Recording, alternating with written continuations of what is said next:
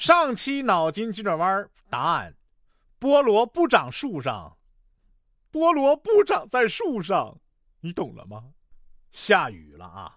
刚回家就传来急促的敲门，开门看到了邻居张大爷，问我家是不是着火了，说他闻到有焦臭味熏得他睁不开眼睛。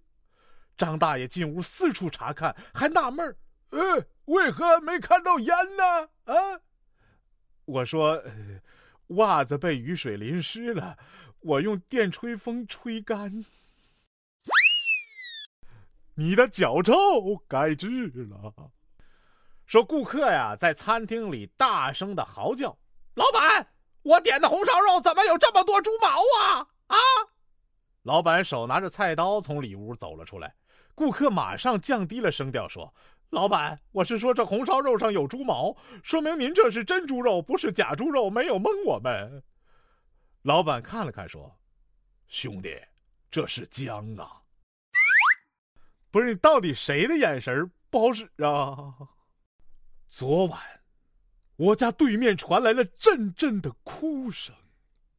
我开门看到对面的李姐站在过道，哭得跟泪人一样。一袭长裙，楚楚动人。我问李姐：“啥事儿啊？有啥困难？你言语。”李姐说：“你真愿意帮我？”嗯，我点点头。我老公他，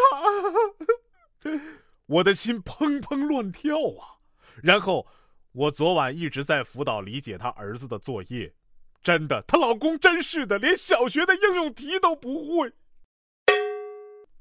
刚刚接到了一个国内的电话，说我的建行白金信用卡刚才在法国巴黎消费了九十多万欧元。我说：“你确认是我的白金信用卡吗？”